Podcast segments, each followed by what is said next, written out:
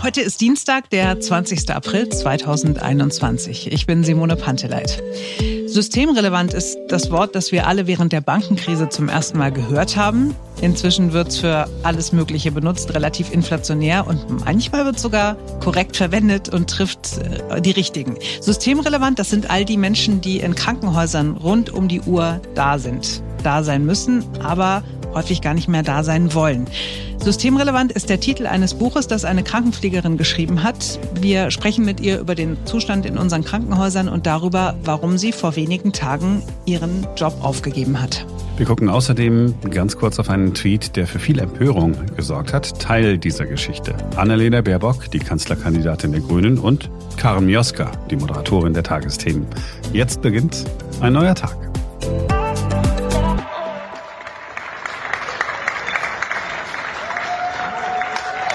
Es hat ganz viel Applaus gegeben. Jeden Abend haben Menschen an den Fenstern und auf den Balkonen gestanden und haben applaudiert. Der Applaus galt allen, die sich auf dem Höhepunkt der ersten Welle rund um die Uhr um all die Menschen gekümmert haben, die an Corona erkrankt waren, vor allem Krankenschwestern und Krankenpfleger. Aber dieser Applaus ist nur noch eine Erinnerung. Schon in der zweiten Welle hat niemand mehr in die Hände geklatscht und jetzt in der dritten Welle erst recht nicht. Es gibt einige Befürchtungen, dass die Krankenhäuser in Deutschland vor einer Kündigungswelle stehen und dabei scheint Corona nur das verstärkt zu haben, was vorher schon da war, nämlich Überlastung, Stress, schlechte Bezahlung, Burnout. Wir sprechen mit einer Frau, die bis vor wenigen Tagen Krankenschwester war. Sie hat aufgehört und sie hat ein Buch über ihren Alltag geschrieben. Die Frau heißt Maximiliane Schaffrath.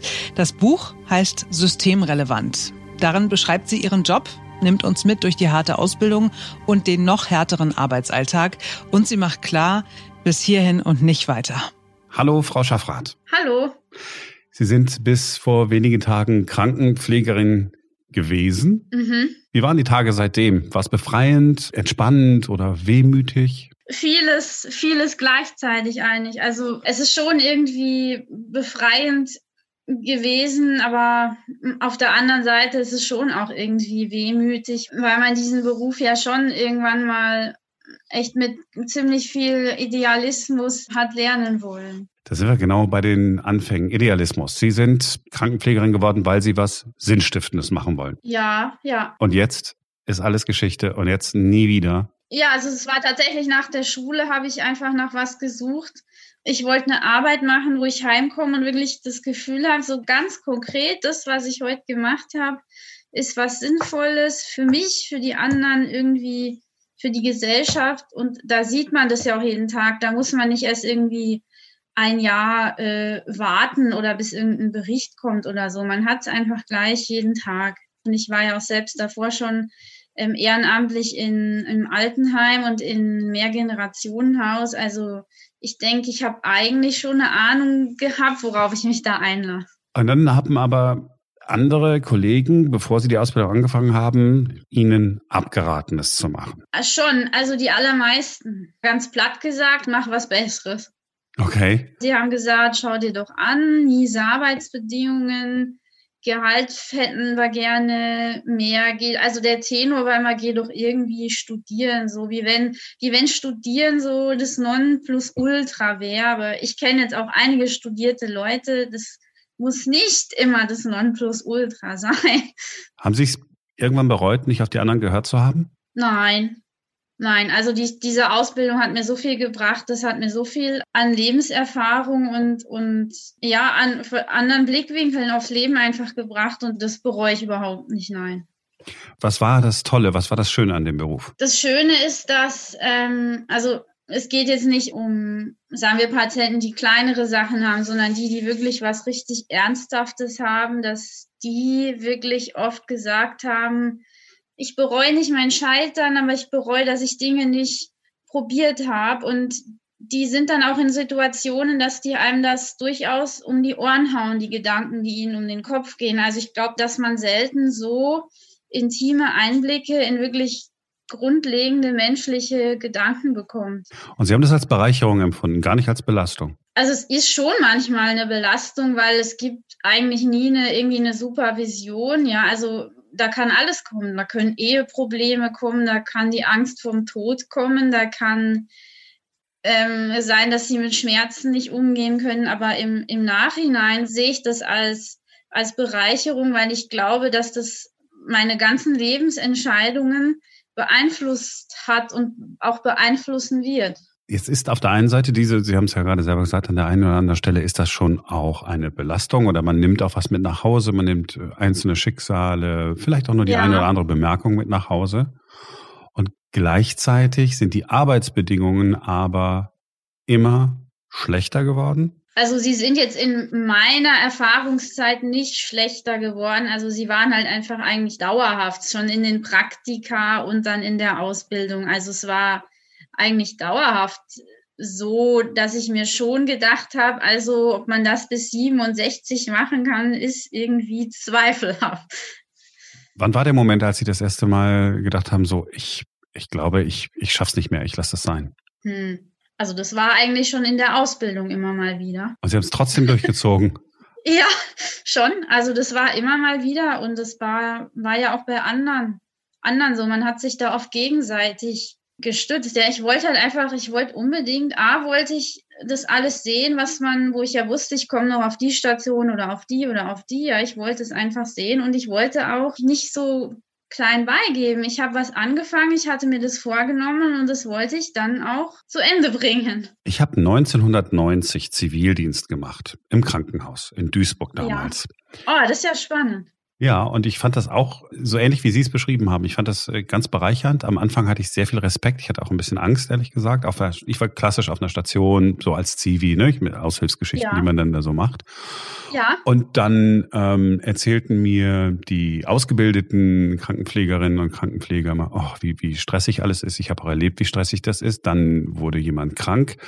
Mhm. Ich will sagen, damals war schon so viel Personalmangel, dass ich ähm, den Menschen ihre Spritzen geben musste, obwohl ich es überhaupt nicht durfte. Und ja, nee. War teilweise so, und das war 1990, es war teilweise so, dass ich mit einer examinierten äh, Krankenpflegerin alleine auf der Station war. Eine Station mhm. mit 40 Betten. Die waren jetzt nicht alle belegt, das sage ich dazu. Ja, um Gottes Willen. Ein kompletter Wahnsinn. Das war 1990. Ja, ich dachte immer, da wäre es noch gut gewesen. Vielleicht war es irgendwo gut, da war es auch schon ein, ein bisschen, bisschen knapp. Wie ist der Alltag heute im Krankenhaus? Ja, also so wie Sie es, so wie Sie es beschrieben haben. Sagen wir, man muss immer unterscheiden zwischen Krankenhäusern und, und, und Pflegeheimen. Also ich glaube, die Krankenhäuser stehen noch deutlich besser da als die Pflegeheime. Das ist ja nochmal eine ganz andere Nummer.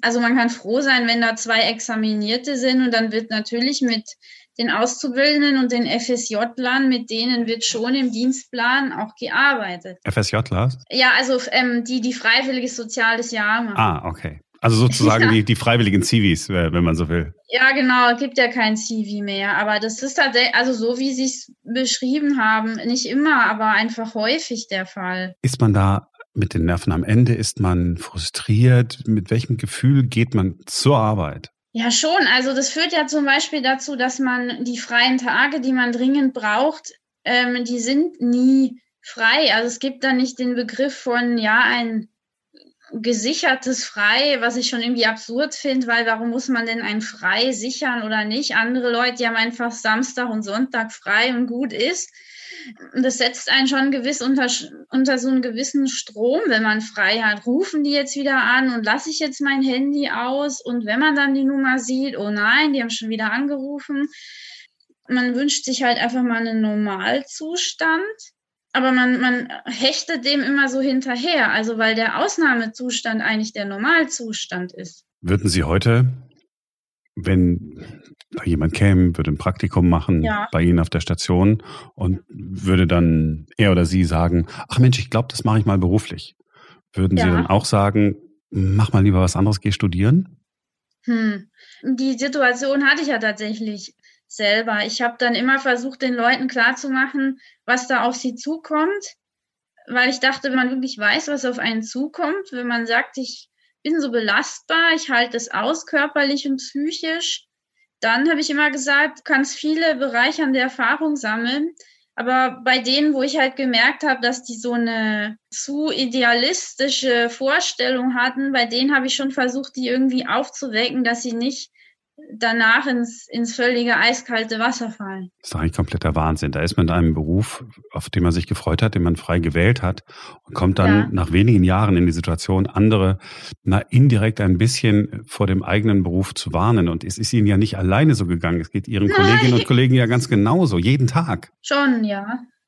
Also das ist ein bisschen, ja, man ist da irgendwie also ich glaube, man ist, man ist gespalten zwischen der Liebe zu der Arbeit, die ja, glaube ich, bei vielen da noch da ist oder bei einigen zumindest irgendwann mal da war und zwischen dem Realismus, zu dem man irgendwann gezwungen wird. Mhm. Ich frage Sie das und ich, ich ahne schon, was Sie sagen werden. Was muss passieren?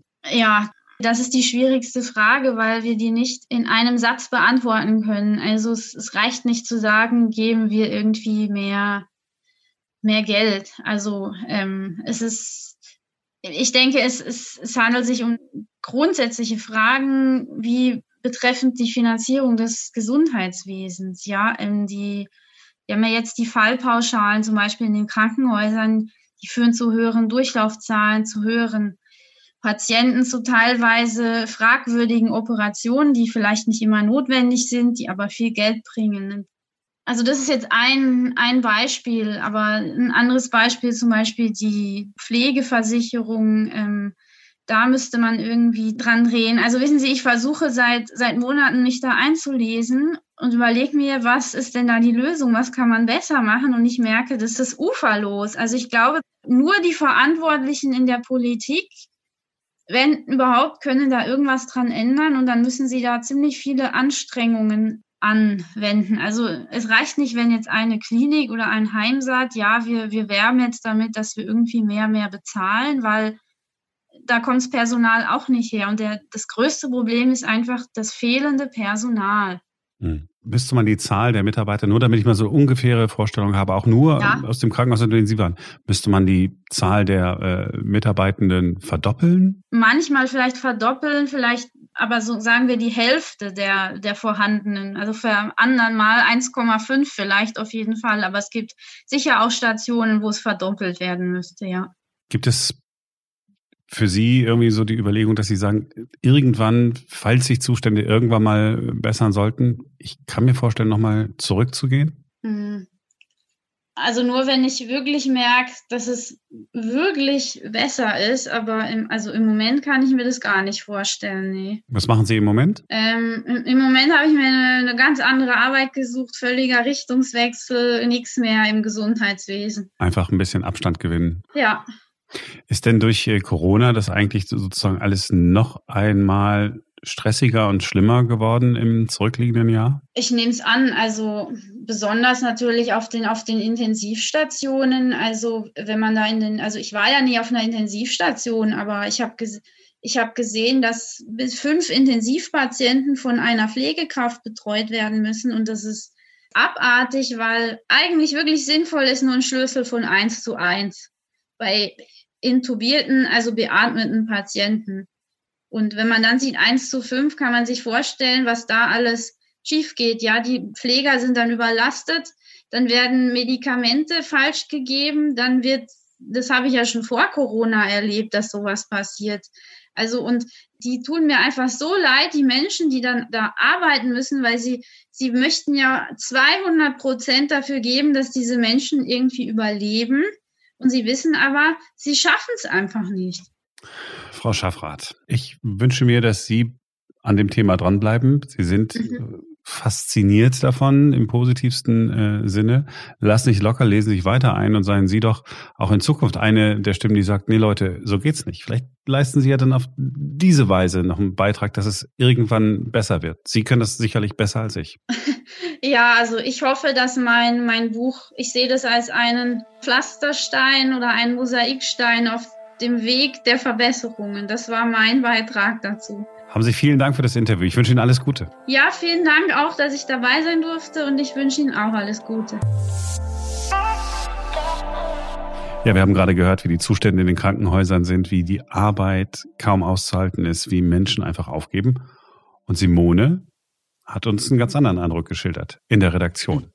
Auch aus dem Krankenhaus, einer Palliativstation. Habe ich das richtig gesagt? Mhm, ja. Ist dein erster Einsatz gewesen als Sterbebegleiterin, ehrenamtliche ja. Sterbebegleiterin. Krass. Ja. ich fand es gar nicht so krass. Ich fand es ganz toll, tatsächlich. Nach einer äh, fast zehnmonatigen Ausbildung war das äh, ja quasi der erste Praktikumstag. Und ich wollte tatsächlich, als ich jünger war, mal Krankenschwester werden, hat aus unterschiedlichen Gründen nicht sein sollen. Und als ich das gehört habe von der ehemaligen Krankenschwester Maximiliane, habe ich gedacht, ach, war vielleicht doch ganz gut, dass ich mhm. beruflich einen ja. anderen Weg eingeschlagen bin. Und das habe ich auch tatsächlich bei meinem ersten Einsatz als Sterbebegleiterin gedacht. Denn der Alltag in den Krankenhäusern, der ist ja im Grunde überall gleich. Ne? Ähm, und den habe ich auch erlebt. Ich habe ein langes Praktikum während der Schulzeit im Krankenhaus gemacht, hätte da auch eine Ausbildung machen können. Und das, weshalb ja ganz viele Menschen in die Pflege gehen, ne? dass man sich um Menschen kümmert, denen mhm. es nicht gut geht, dass man Zeit für sie hat, dass man ihnen zuhört. Dafür bleibt systembedingt einfach viel zu wenig oder auch gar keine Zeit. Ist das aber, ich meine, das ist ja eine, eine, eine totale Belastung eigentlich, die du da auf dich nimmst, oder nicht? ähm, nee, finde ich gar nicht, weil ich kann genau das tun. Also ich bin wirklich unfassbar gerne mit anderen Menschen zusammen und ich tue anderen Menschen gerne was Gutes. Und das hat jetzt nichts damit zu tun, dass ich hier irgendwie äh, Mutter Teresa 2.0 bin, sondern Nee, Keine Ahnung, ich habe irgendwie nicht. so ein kleines, ich habe ein kleines Helfersyndrom und ähm, ja, mag das einfach gerne. Das gehört auch äh, zu, zu meiner Person, zu meinem Charakter. Und als Sterbebegleiterin kann ich eben genau das machen. Ich kann auf die Bedürfnisse der Patienten eingehen, ich kann ihr Leben besser machen. Aber dieser ganze anstrengende pflegerische Teil, ja, dieses äh, Betten machen, Patienten waschen, wickeln, Bettpfannen auslernen, Medikamente austeilen, Stress haben und so weiter, den muss ich eben nicht machen. Und ähm, ja, von daher ist das, ist das total toll, weil ich eben nur das Schöne habe und man unfassbar viel dabei zurückbekommt. Also ich habe ja schon, als du mir das erste Mal davon erzählt hast, gesagt, äh, Respekt. So, aber jetzt, als du das das erste Mal jetzt da warst, ne? Äh, ist das nicht, ich meine, das sind ja alles todkranke Menschen. Ist das nicht komplett frustrierend? Geht man da nicht nach Hause und sagt, oh Gott, alles ist so schrecklich? Ja, das ist so die häufigste Reaktion und ähm, irgendwie haben alle immer das Gefühl, sterben bedeutet, dass die ganze Zeit nur heulen und Zähneklappern ist. Aber das ist es eben nicht. Also da wird trotzdem gelacht und die Menschen haben trotzdem auch gute Laune und ähm, haben noch Spaß an bestimmten Dingen. Ne? Also die freuen sich darüber, dass die Sonne scheint oder ähm, wenn man ihnen Eis anbietet und dann so, ach ja, ein Eis habe ich auch schon lange nicht mehr gegessen. Da, da hätte ich jetzt Spaß dran. Mhm. So, ne? Und ähm, so dieses auf Menschen eingehen, die Bedürfnisse erkennen und ähm, man kriegt unfassbar viel Dankbarkeit zurück und die sind halt auch so, warum machen sie das und warum nehmen sie sich denn jetzt Zeit für mich und haben sie nichts Besseres zu tun? Nein, ich habe gerade nichts Besseres zu tun. Ich bin jetzt genau da, um für dich irgendwie äh, da zu sein und um dein Leben besser zu machen. Das heißt, du gehst dann einfach dahin und sagst, guten Tag, ich bin jetzt Ihre naja, also. also Nein, ich gehe nicht hin und sage, guten Tag, ich bin Ihre Sterbebegleiterin. Nein, aber ähm, wie kommt man denn da ins Gespräch? Also, also weißt du, wie ins Gespräch und wie? Also es gibt ja grundsätzlich unterschiedliche Einsatzfelder. Man kann richtig in einem Hospiz das machen, man kann zu Hause, bei die meisten Menschen sind ja zu Hause, das machen oder wie ich jetzt äh, auf einer Palliativstation, wo klar ist, es werden nur noch die Symptome der Krankheit behandelt, aber nicht mehr die Ursache. Ne? Also das ist austherapiert quasi. Und bei mir war es so, wir haben so eine quasi so eine Kaffeerunde gemacht. Wir sind mit so einem Wegelchen über die Station gefahren, sind in jedes Zimmer rein, hatten vorher Informationen bekommen, wer liegt da, was haben die, ähm, wie sind die so drauf und dann geht man da halt rein und sagt, schönen guten Tag, ich bin Simone, ich bin ehrenamtliche Mitarbeiterin hier auf der Station und ähm, wir machen gerade eine Kaffeerunde. Haben Sie Lust auf eine Tasse Kaffee? Möchten Sie ein Stück Kuchen haben? Und dann kommt man so ein bisschen ins Gespräch und dann keine Ahnung, siehst du da Bilder auf dem Nachttisch stehen ne, und sagst du, ach Mensch, ist das, ist das ihre Enkeltochter oder ach, das ist ja eine süße Katze oder keine Ahnung so, ne? Und dann bietet man halt auch an, wenn sie Lust haben, ich komme nachher nochmal vorbei und wir quatschen eine Runde oder haben sie noch irgendwie ein Bedürfnis, brauchen sie eine Decke oder soll ich das Fenster aufmachen oder so, ne? Und bei ganz vielen bleibt es einfach nur bei Kaffeekuchen und die sagen, ja, ist nett oder meine Frau kommt ja gleich oder so, kein Bedarf.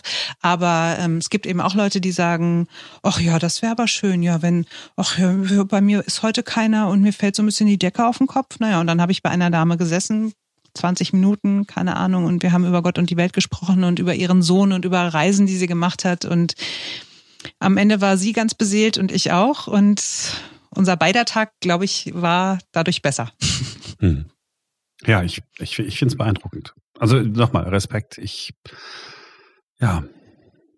Ich aber das sind ja, weißt du, das sind ja ganz normale ja. Menschen, ja, die sind ja. schwer krank, aber es ist halt nicht so, dass die, die machen einem ja keine Vorwürfe, warum man jetzt selber noch weiterleben darf und sie irgendwann bald gehen müssen oder so, ne, sondern das ist einfach, da sind zwei Menschen, die sich treffen und der eine erkennt hoffentlich die Bedürfnisse des anderen und versucht ihm eine gute Zeit zu machen. Und dieses Motto dieser Hospizbewegung ist ja, du kannst den, dem Leben nicht mehr Tage geben, aber du kannst den Tagen mehr Leben geben. So, ne? Und das finde ich ist, das ist der einzige Anspruch. Ich will ja nicht irgendwie, keine Ahnung, ich, ich muss die jetzt nicht irgendwie groß therapieren oder psychologisch betreuen oder so, sondern ich will einfach dafür sorgen, dass die bis zuletzt ein schönes Leben haben. Hm. Ich überlege gerade, wenn ich jetzt da so ne, mit so einer schweren Krankheit liegen würde und es käme jetzt jemand, ja gut, ich, ich laber du ja jeden Du bist der netteste Mensch der Welt, Marc Schubert. Du tust zwar immer so, als ob du es nicht wärst, aber du wärst auf jeden Fall auch, glaube ich, total zugänglich und dankbar und vielleicht würdest du nicht mit mir quatschen wollen, wäre auch okay. aber, aber, ähm, aber jemand, der mal weiter drückt bei Netflix, dass ich die nächste Folge sehen kann, den bräuchte ich auf jeden Fall. Entschuldige, ich wollte es nicht ins Lächerliche ziehen. Nein, alles gut. das ist wirklich so meine Sorge, dass ich immer mal ins Krankenhaus muss. Es gibt ja kein schnelles Internet. Bis es soweit ist, Marc Schubert, wird es überall schnelles Internet geben.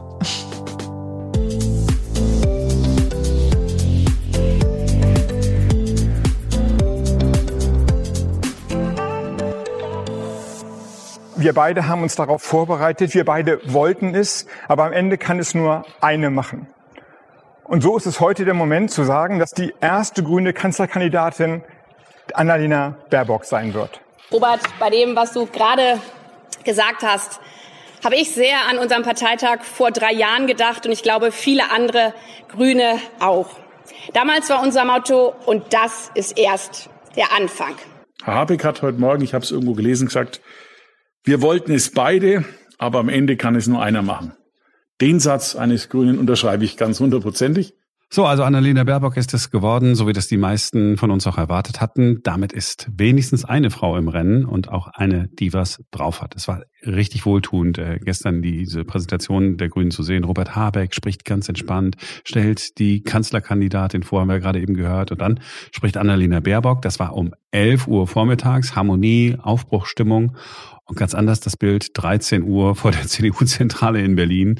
Ein Armin Laschet gibt ein Statement ab, gratuliert äh, der Frau Baerbock und muss dann verkünden, dass er sich noch nicht durchgesetzt hat und dass das Gezerre weitergeht. Und noch eine Stunde später dann Markus Söder in München, der sagt, alles wird gut, man werde zu einer Lösung kommen. für die Grünen war das wirklich perfekt oder es hätte nicht besser laufen können. Hier der Aufbruch mit einer jungen Frau, die Politik verändern will mit ihrer Partei und auf der anderen Seite zwei Männer, denen ihre eigene Macht so unfassbar wichtig erscheint. Ist natürlich ein bisschen schwarz-weiß gemalt oder besser schwarz-grün, aber so hat das doch sehr gewirkt gestern. Ja, dann gab es Aufregung in der Twitter-Gemeinde, die ich sogar ein bisschen verstehen kann. Niemand hat irgendwas böse gemeint, aber äh, es ist doch so ein bisschen entlarvend. Karen Mioska aus den Tagesthemen hat um 13.47 Uhr getwittert. Es ist ein Mädchen, wie die Grüne dem Grünen den lichtesten Platz stibitzte und erste Kanzlerkandidatin von Die Grünen wurde. Annalena Baerbock heute Abend 22.15 Uhr im Tagesthemen-Interview. So, als ich die, die, die ich habe gesagt, boah, wie viele Kommentare gibt's denn da drunter? Da dachte ich, feiern die alle ähm, Annalena Baerbock? Nee.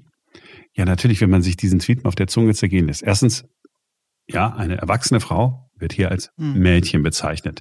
Und dann hat sie ihm den Platz stibitzt, also weggenommen, weil er ihr eigentlich nicht gehört. Er hat diese so, so gestohlen. Ja. Ich, ich bin nur froh, dass Karen Mioska das geschrieben hat, die völlig unverdächtig kein Mann? ist. Ja, stell dir das vor. Das wäre, wenn, weißt du, stell dir vor, das hätte jetzt so ein äh, alter weißer Mann geschrieben. Mhm. Dann hätte ich wirklich gesagt, was, was, was bist du für ein, äh, ein Vollidiot? Ja, war, war, war sehr unglücklich, muss man sagen. Also ich habe es auch gelesen und beim ersten so rüberlegen ist es so, ach, sollte wahrscheinlich witzig sein, ne? Ach, es ist ein Mädchen. Sie hat ja dann noch erklärt irgendwie, ah, okay, das äh, nimmt Bezug auf eine äh, Taz-Schlagzeile, also die Zeitung Taz damals, als Angela Merkel es wurde, da war es dann auch, es äh, ist ein Mädchen gewesen so. Und da hat sie doch gesagt, ja, man müsste mir so ein, so, man müsste wahrscheinlich noch einen Smiley-Augenzwinker-Emoji da noch dazu packen. Ja, ist ist echt schief gegangen, aber interessanterweise, ja, da, da sitzt da die, die Tagesthemenkonferenz und die werden ja darüber sprechen, ja, was, was schreiben wir denn? Und dann kommt auch so eine Nummer raus, wo du tatsächlich wieder mit allen Klischees arbeitest, die total ätzend sind, die total widerlich sind. Ich bin jetzt nicht der größte Frauenversteher unter der Sonne, aber mein Gott, ein Mädchen. Puh. Ganz ehrlich, bin ich denn ein Junge? Karen Mioska, ja, bist du. Karen Mioska hat ja äh, dann noch einen Tweet hinterhergeschickt und hat geschrieben, wir haben eine Interviewankündigung für heute Abend gelöscht. Der Tweet transportierte eine Botschaft, die von mir nicht beabsichtigt war. Dafür bitte ich um Entschuldigung. Ich freue mich auf das Gespräch mit Annalena Baerbock heute Abend um 22.15 Uhr in den Tagesthemen damit ist auch gut irgendwie, ne? Also Ja. es ist jetzt auch kein, kein super Drama. Es, war unglücklich, war nicht witzig, hat blöde Klischees bedient, aber am Ende des Tages. Ein bisschen. Twitter-Blase. Es ist doch schön, dass man, weißt du, so eine Stunde Aufregung, es ist nicht schlimm, habe ich ja schon gesagt. Und es hat nichts mit Corona zu tun, das ist doch das Großartige. Man hat sich mal über was anderes aufgeregt als über Inzidenzen und Bundeslockdowns und hm, ja. So, er hat es gesagt. Er hat so gesagt. so, so bedeutet bei uns, so, äh, Feierabend. ist vorbei. Das Reicht für heute. Das war's. Jetzt ist Schluss. Ähm, wenn ihr uns Feedback äh, schreiben wollt, gerne an podcast.derneutag.com. Äh, Apple-Bewertung, fünf Sterne, völlig in Ordnung. Wisst ihr, wo es geht, nämlich in der Podcast-App. Und dann hören wir uns morgen wieder, denn dann ist wieder ein neuer Tag. Bis dahin. Bis morgen. Tschüss.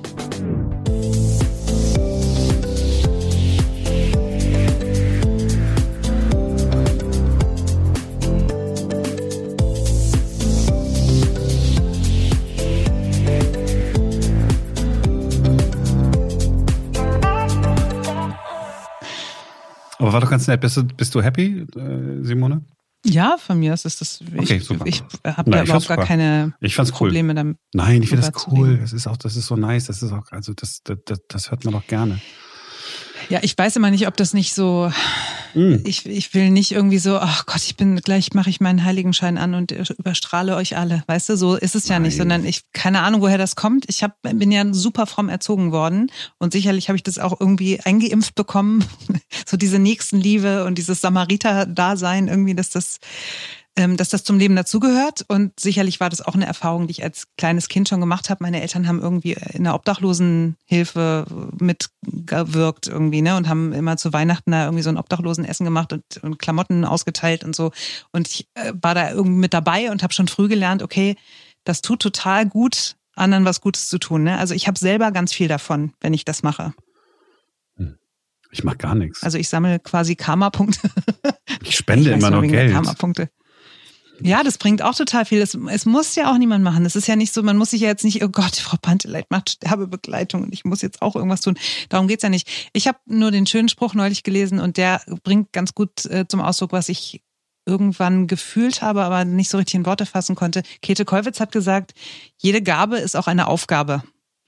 Mhm. Und wenn ich, wenn ich doch das Gefühl habe, ich kann was ganz gut oder ich traue mir was zu, was sich andere vielleicht nicht zutrauen, dann könnte ich ja daraus was machen, weißt du? Also dann, dann sollte ich diese Ja, Gabe vielleicht auch einsetzen und Ja, andere haben was davon. Jetzt, jetzt du hast mich schon wieder unter Druck gesetzt. Was haben Sie überlegt, was habe ich denn für eine Gabe? Ganz Das- viele, du machst tolle Podcasts. Oh Mann. Zum Beispiel. Ja, ja. Du, ganz viele. Du machst tolle Podcasts. Na, wunderbar. Da bin ich aber echt super. Ist das jetzt hier Fishing for Compliments? Soll ich jetzt sagen, was du für ein toller Freund bist und Nein. wie gut man mit dir feiern kann? Nein, das dass mag ich du nicht. ein unfassbar großzügiger Mensch bist. Das kann ich nicht ertragen, sowas. Eben spendest Nein, nein, nein. Das darfst du alles nicht sagen, weil dann muss Und du ich. bist unfassbar empathisch. Also Oh du bist so Gott. ein, du bist der netteste Mensch unter der Sonne. Ich weiß, du tust immer so, als ob du es nicht wärst, aber wenn man dich in den Interviews erlebt und so und du bist schon, you're Mr. Nice Guy. oh Gott. Versuchst es immer zu verbergen, aber bist es trotzdem. Also das, ich nehme Teile davon in die Outtakes, aber diesem- das. Nein, du wirst, Nein, das- du wirst es nicht oh. Gott, ist das ich unangenehm. es dir. Ich verbiete es dir hiermit. Oh Die Gott, Leute sollen die Wahrheit wissen über dich. Die, So. Leute, die Leute sollen mal vorher äh, skippen und sich den nächsten Podcast anhören. so. Oh. Das ist ganz unangenehm. Ich kann jetzt nichts mehr machen.